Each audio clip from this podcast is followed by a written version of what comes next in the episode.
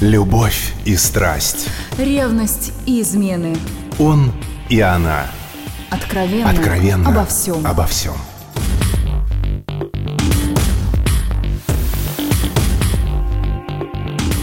И снова здравствуйте, с вами Алена Погорелая. Сегодня немного отвлечемся от взаимоотношений мужчин и женщин.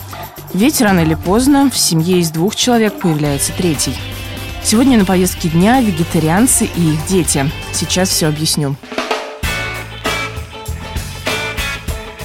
Недавно разговаривала со своей приятельницей. С мужем она живет давно.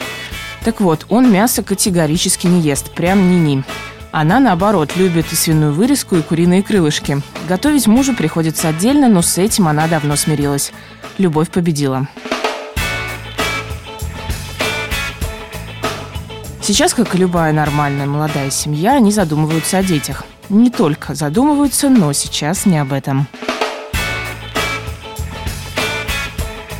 Еще не успев родить ребенка, они уже спорят о его воспитании. И вот тут, конечно, вегетарианские привычки мужа вызывают кучу вопросов. Например, должен ли ребенок с детства быть ограничен в поедании котлет и пельменей? Или все-таки пусть питается, как большинство его сверстников? Насколько важно соблюдать единую линию в воспитании, в том числе за столом? Послушаем, что думает о подобных разногласиях наш эксперт, семейный психолог Румия Калинина они должны быть едины вот в какой-то генеральной линии развития ребенка. И вот, на мой взгляд, в данном случае вегетарианство это как раз относится к генеральной линии развития ребенка, потому что кушает ребенок каждый день, да, несколько раз в день, и этот вопрос каждый раз будет подниматься, чем его кормить, давать ему ту или иную пищу или не давать. Вот. Но могут родители расходиться в каких-то мелочах да, то есть в каких-то непринципиальных вещах. И это даже хорошо, потому что у ребенка должно быть понимание, что существуют разные точки зрения на одни и те же вещи. Это не значит, что опять-таки родители специально должны там находить разногласия, потому что так в жизни бывает.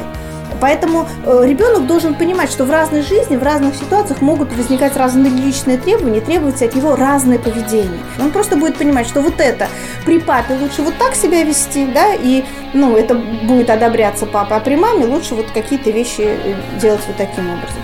Или же они ну, вполне разумно считают, что каждый имеет право выбора но тогда не должно быть жесткости по отношению к ребенку. Да? Значит, если мы каждый друг другу дал свободу, значит, мы такую же свободу выбора должны дать ребенку мы будем его кормить и орехами, и курочкой, а потом он что-то выберет, что ему больше нравится, а что нет. Я думаю, что это вот так вот. А выбирать человеку потом все равно придется. Но уже самому. О том, пользу или вред приносит вегетарианство для детей, до сих пор много споров.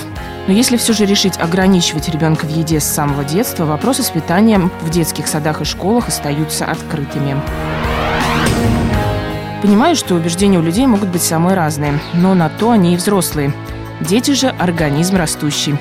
Стоит ли его насильно заставлять давиться брокколи или спаржей? Да и жевать на школьной перемене пирожок вместо морковки как-то веселее.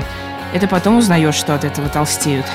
У меня на сегодня все. С вами была Алена Вгорелая. До встречи на «Маяке».